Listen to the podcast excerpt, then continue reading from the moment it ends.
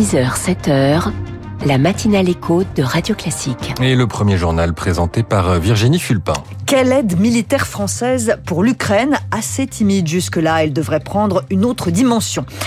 Le plus dur commence, Emmanuel Macron ouvre la porte à l'autonomie en Corse. Les élus de l'île doivent maintenant s'entendre. Et puis les stades et les canapés devant la télé sont pleins. La Coupe du Monde de rugby a commencé depuis trois semaines et c'est déjà un succès. Après ce journal, toute l'économie et les meilleurs articles de la presse du jour dans les titres de l'économie à 6h10. À 6h15, on va parler produits d'entretien naturels et made in France. Et puis à 6h20, les classiques de l'économie, le portrait de Milton Friedman, controversé mais brillant, nous dira Natacha Valla. Virginie Fulpin, la France veut ancrer son aide militaire à l'Ukraine dans la durée. C'est un forum un peu particulier qui s'ouvre aujourd'hui à Kiev, le premier forum des industries de défense. 26 pays présents, 160 industriels de l'armement pour que l'Ukraine noue des contacts. Le ministre français des Armées, Sébastien Lecornu, est arrivé hier accompagné des représentants d'une vingtaine de groupes français. Il veut conclure des partenariats avec l'Ukraine alors que pour l'instant l'aide militaire française est un peu timide, Eric Kioch. En 18 mois, la France aura fourni un peu plus d'un demi-milliard d'euros d'aide militaire. Il s'agit principalement des 30 canons César, mais aussi de systèmes de défense anti-aériens, de missiles et de blindés légers. À titre de comparaison, la somme déboursée par la Norvège est sept fois plus importante. Nos voisins allemands ont fourni pour plus de 17 milliards d'euros d'équipement, les Britanniques 6 milliards et demi. Néanmoins, les chiffres ne disent pas tout. La France, à contrario de ses voisins, agit sur de nombreux théâtres, Afrique en tête, mais aussi en Asie-Pacifique. Pour le ministère des Armées, il s'agit d'aider Kiev sans affaiblir notre propre défense. Le soutien français ne se résume pas aux armes, diplomatie, conseils et renseignements sont des domaines difficilement chiffrables. D'ailleurs, la présence du ministre des Armées Sébastien Lecornu à Kiev vient appuyer une nouvelle logique, passer de la simple cession d'équipements à des partenariats industriels, c'est-à-dire savoir-faire, méthode de production et échange de technologies essentiels dans une guerre moderne. Au Niger, sept soldats ont été tués dans une attaque de djihadistes présumés. Hier, c'était dans l'ouest du pays. C'est la fin de 30 ans de rêve d'indépendance. Le Haut-Karabakh annonce sa dissolution au 1er janvier. La République séparatiste autoproclamée n'aura pas survécu à la victoire militaire éclair de l'Azerbaïdjan. Des dizaines de milliers d'habitants se réfugient en Arménie. Une poignée d'ONG s'active pour les accueillir. Marcella Maxfield est la directrice d'Action contre la faim pour le Caucase du Sud. Le défi humanitaire est immense. Uh, les personnes qui arrivent ont passé des heures et des heures dans les files d'attente en voiture. La route pour l'Arménie est complètement bloquée. Les gens arrivent affamés, assoiffés, épuisés. Beaucoup sont traumatisés. Toute la région frontalière est surchargée. Tous les hébergements sont pleins. Les autorités demandent à tout le monde de donner des matelas, des couvertures. Et maintenant, ils disent aux gens d'aller dans d'autres régions. Mais ce sera aussi un défi parce qu'il n'y aura pas suffisamment de places d'hébergement Attends, Ce n'est pas possible de faire face à autant de gens qui arrivent. Marcella Maxfield, la directrice d'Action contre la faim pour le Caucase du Sud.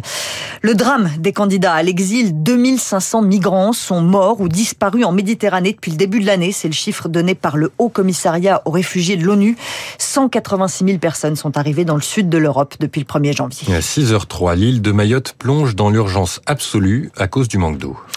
Combien de temps ça peut encore tenir? Un mois, tout au plus, avant qu'il n'y ait plus du tout d'eau? Les habitants de Mayotte sont déjà privés d'eau courante deux jours sur trois et les restrictions vont encore devenir plus drastiques. Le préfet de Mayotte reconnaît que les six à huit prochaines semaines vont être dures avant le début de la saison des pluies.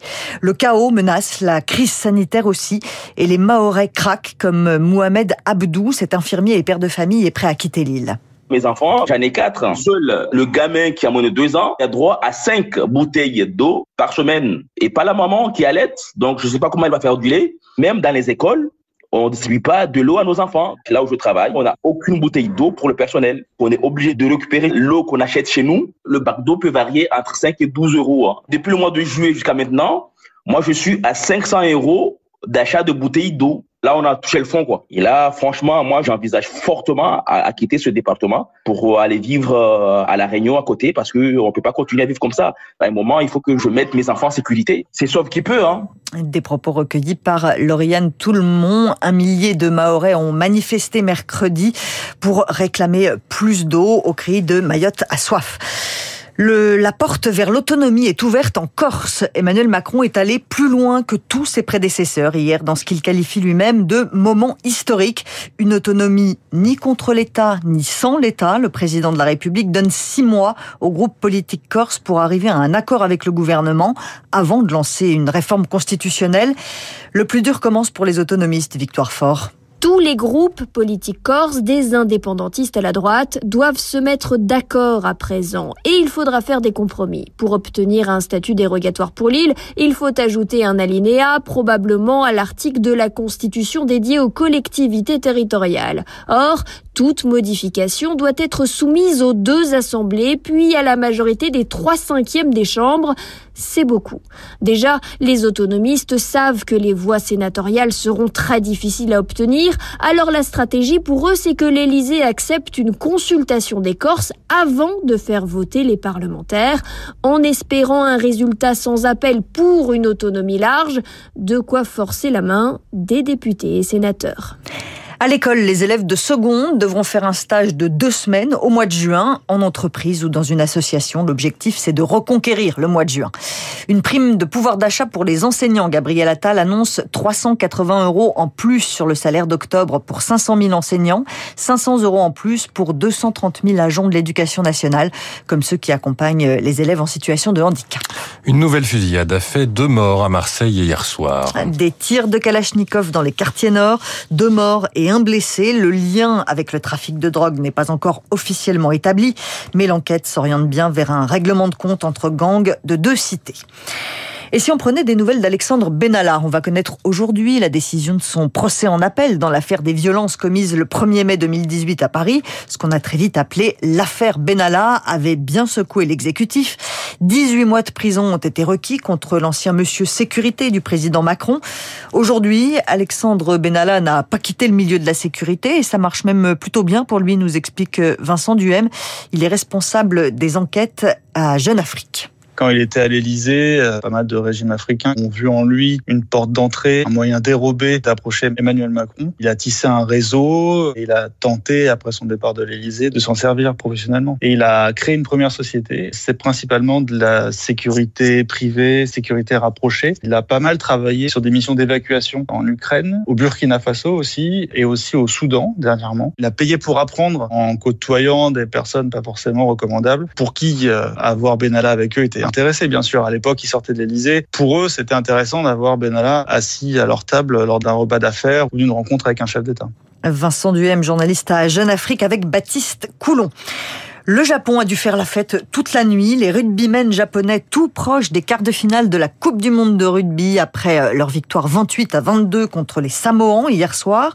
Malgré le décalage horaire, les Japonais se passionnent pour la compétition comme la France, trois semaines après le début de la Coupe du Monde, on peut parler de vrai succès populaire, Lucie Dupressoir. L'engouement est particulièrement visible dans les stades, presque aucun siège vide et déjà plus d'un million de supporters recensés.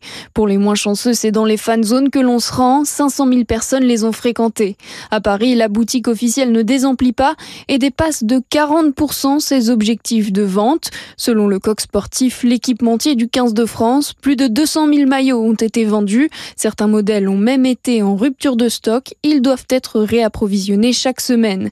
Des résultats au-delà des attentes et que l'on doit à l'équipe de France, selon Jacques Rivoile, président du comité d'organisation du mondial. Le parcours de l'équipe de France euh, est un accélérateur d'engouement autour de la compétition. Il y a une équipe de France qui a des résultats, qui a en plus des joueurs euh, qui sont emblématiques, qui sont tout à fait euh, exemplaires. C'est des sportifs humbles qui mettent en avant les valeurs du rugby, le groupe, le collectif, le respect.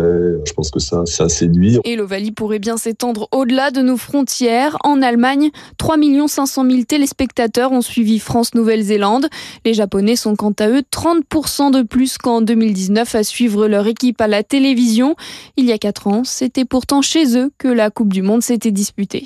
Et ce soir, on va suivre Nouvelle-Zélande-Italie à Lyon à 21h deux équipes qui sont dans le groupe de la France.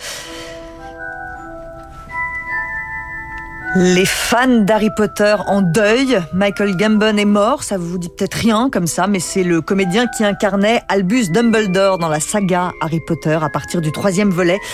Il avait 82 ans. Le thème des aventures cinématographiques du jeune sorcier composé par le magicien des musiques de film, John Williams.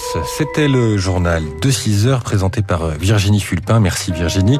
Dans un instant, les titres de l'économie, puis je recevrai Quentin Patforte de la compagnie du bicarbonate dans la France de demain. Avec lui, le bicarbonate de soude fonctionne pour tout, même pour faire grandir les entreprises. Radio Classique,